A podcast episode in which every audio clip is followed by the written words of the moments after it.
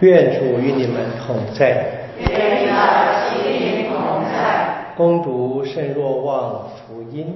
主愿光荣归于你。那时候，在耶路撒冷举行重建节，正是冬天。耶稣徘徊于圣殿内沙罗满游廊下，犹太人围起他来，向他说。你使我们的心神悬疑不定，要到几时呢？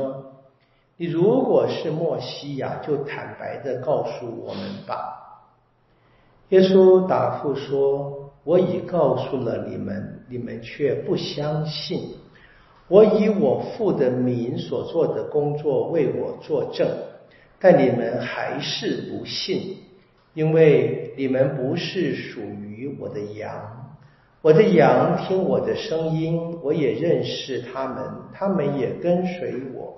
我赐给他们永生，他们永远不会丧亡，谁也不能从我的手中把他们夺去。我那赐给我羊群的父超越一切，为此谁也不能从我父那里将他们夺去。我与父原是一体。上主的圣言。基督，我们赞美你。如果再读下去，就是犹太人拿起石头要砸死耶稣，因为他说他跟天父是一体。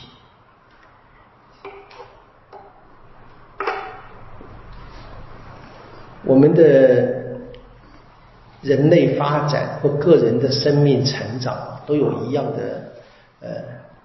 情况会碰到，或者是一样的困境，或者是一样的挑战，或者是一样的怎么样？呃，可能性啊，就是我们有很多的期望，这个期望在生命的成长当中，或者来自于社会的制约或历史的传统，或者我们个人家族的生活背景。或者我们对于呃各项事物的学习经验，我们对生活生命有一个期望，那我们也可以发现，常常会碰到的情况是跟我们的期望不符。啊，先不谈谁对谁错了，就是这个我们看见了事情的发展，我们所听见的话，碰到一些新的人所说的言语跟行动所做的一些事物。跟我的期望，跟我一直的想象不同，怎么办？犹太人就是这样的一个例子啊，他们碰到的耶稣，他们有一个非常深的期望。我们今天听到的是重建节，重建节，各位知道，我们跟各位提醒过好多次，在马加伯的故事里面啊，马加伯就是抗暴，大概在耶稣前一百六十四年吧。开始抗，而很快的获得成功，他们就重新得到了什么？可以说宗教跟短暂的这个政治上的自主，我们讲自由了啊。他们就重新就是呃祝福了那个祭台，就是本来是跟重建祭坛节，重新奉献节，不过他们慢慢发展成好好像重建了圣殿，没这回事啊，只是把那个祭台上面重新的弄干净。那重点是。在这么强大的希腊人的压迫之下，他们重新获得了自由，宗教性的是首要的，但有短暂的政治性的自由，所以他们非常高兴。然后呢，他们很快的在罗马帝国的入侵之下，他们又开始被迫害。在耶稣的年代啊，距离不久，才一百五十年、一百八十年左右的时间。他们又是陷于当年啊被迫害的情况，所以在这个每年的重建节的庆祝的时候，他们特特别的渴望自由，对不对？渴望一位民族英雄。他们大概在这个庆典当中，他们所想象的墨西亚的图像就是那个犹大马加伯那个样子，大概是一个很简单的若望福音跟他的反省这么连结的。但是呢，耶稣不是，怎么办呢？怎么办呢？这是根本的问题啊！那耶稣来的是给人更深的啊永生啊更深的生命的自由啊，不受现在生活上的政治或者物质的约束的，是让人可以真正的回到天父内的，回到天主内的。但是耶稣的天主，耶稣自己是天主子。耶稣的天主就跟犹太人传统的想象又不完全一样。耶稣要启示这一位天主，他本身就是启示，但是呢，跟他们犹太的传统想象不同。所以我刚才说了啊，他们准备要用石头砸死他。我们知道他们后来成功了，耶稣真的在他们的各种阴谋手段之下，真的借了罗马人的手把耶稣杀害了。的确是的，哦，这个我们都得去反省了。这个事情在我们身上是一样会发生的啊。我们怎么样去保持保持这一个开放，去聆听天主的启示？特别在我们呃活在这个历史的尾端啊，这个特别困难，因为我们这么长，我们现在好像回到当年的犹太人的情况。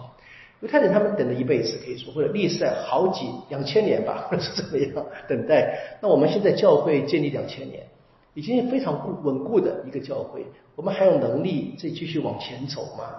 这是一个问题。那当然，这边谈的是核心的启示，耶稣跟天父是一体。那这个是更困难了。我们知道，耶稣来是把他跟天主的生命，他跟天主的关系启示出来。但是人呢，没办法立刻明白。教会的神学家，历代的神学家想破了头，要花个两三百年才想出一个表达的方式。我们今天说的很顺口的哈，我们说三位一体或者二性一位。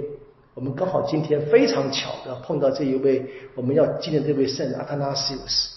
他就是一生的捍卫，刚才这个基祷经听见了吗？捍卫了耶稣的天主性，因为耶稣人性没有人怀疑，在那个面对的亚略异端啊，这是不怀疑的，所以他们就特别强调了耶稣是真天主真人。好，所以神学家花了很多时间，几百年，为了把这一个好的耶稣的启示，用好的方法正确的表达出来。讲正确可能还是很困难啊，就是我们我们人的语言有限制，文字有限制。好，但是谁可以这样努力了？那剩下的是我们基督徒要把这个真理活出来更难。我们还在这努力当中，我们整个的人类还在努力当中。我说或者说小一点，我们全部的基督徒要把这个天主圣山的信仰啊，在我们生命中活出来，更是困难。得努力，一切努力。那怎么努力呢？前面刚才说过的，我们除了在传统的教导之外，接受教会的教导，但是呢，也不要忘记啊，更深的是对天主圣神的开放。我们今天一样在读经一看到一个非常美的例子啊，读经一里面，教会传到了安提约基亚，当时罗马世界的第三大城啊，很巧合的哈，亚历山大城出了这一位啊圣人阿塔纳西乌斯。他当时罗马是在第二大城啊，第一当是罗马，所以罗马亚历山大城跟现在的安提约基亚，在今天土耳其的东南方，这是在我们前阵土耳其大地震还曾很很近啊，受了不少影响。那这个地方我们看见这个教会发展的很快，它怎么开始的呢？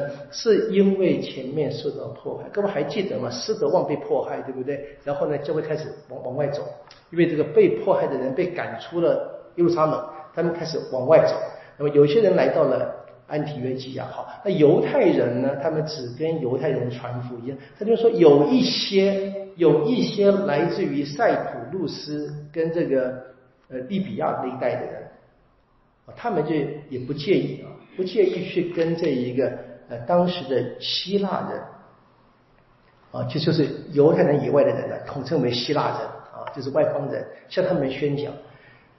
那今天有历史学家想啊，很可能这些人那么的自由哈，有很大的原因，可能也没什么好否认的，是当年这一些，你说这个塞浦路斯啊，跟这个北非的这几个这些人呢，那么他们基督来人啊，他们可能是就是做海运啊经商的人，他们因为做生意嘛，就自然对什么是比较开放，什么人都愿意接触，那么接触以后可以谈谈话。各位可能知道嘛，这个郑成功的父亲郑芝龙啊，在平户也是因为这个原因领了血嘛，这没什么好否认的了啊。这动机不好，慢慢可以在这个信仰什么成长中可以修正的啊。但无论如何，这是天主安排了，他们开始了，那有很多人呢开始听了主的福音，这事情又传回耶路撒冷。好，他现在派了巴拿伯来。好，巴拿伯我们也知道他是安慰之子，他最早的一个把这其中的一个把他的财产带来奉献在中途交钱，大家一起享用。那他应该是一个呃有学问的，然后又是个富家人的子弟。他呢又来自于塞浦路斯岛，所以这个外界生活本来就比较开放的，他是最合适的人被派来的。他派来以后呢，怎么样？他很高兴，他努力了，发现成果很大，他大概感到自己不够，他去把宝路找来。那我们知道，我们现在第十二章了哈，第十一章的结尾，那么第九章宝路已经悔改了碰到了耶稣，他也曾经去过了耶路撒冷，在那个地方大概巴尔纳伯跟他也相遇过，但是呢，保罗第一次到耶路撒冷，很可能是不太被欢迎。人们还是怀疑他，他曾经这么严厉的迫害基督信仰，所以保罗就回到家乡去他所。那巴尔纳伯呢，就是再一次展现他的开放，或再一次展现这边所说的他充满圣神，他去找保罗。我们看见，我们我们今天很习惯说，哦保罗是外邦的使徒，我们就把全部的荣誉都给了保罗。但是不要忘了，保罗能够做，因为有巴拿。我举一个不好的比喻吧，不是不太恰当的。各位不知道看不看 NBA 的新闻啊？NBA 大概打季后赛了嘛，对不对哈？最近这一个呃金州勇士啊，七战里面得到第四胜啊，然后说这一个著名的球星嘛 Curry 得了五十分不得了啊，但是这个教练说了，最重要的人物那个是做了很多的辛苦工作是那个中锋啊，这没有默默默默无闻的，这干一些苦差事。但是呢，我们看球赛，我们只爱看得分的人。这是个团队，这是个 team。传福音是一样的，巴尔纳伯也不出头。你看见保罗就是很清楚的，在巴尔纳伯的引导之下呢，他也开始成了天主最好的工具，应该加上之一吧。这是我们可以看见教会发展，天主一直在不同的时代会找到适当的人来工作的。那重点是我们如果不是那一个人，没关系，我们应该开放一点吧，啊，对这个新的这个或者是比较呃，去反省一下，我一直坚持的信念是不是有问题？是不是在今天不再适合天主的这个启示了？或天主带给了我赏赐的这个世界新的启示？这是我们一直要去反省，一直要去思考的。我们求我们今天所见这一位神阿特纳西乌斯为我们转求天主。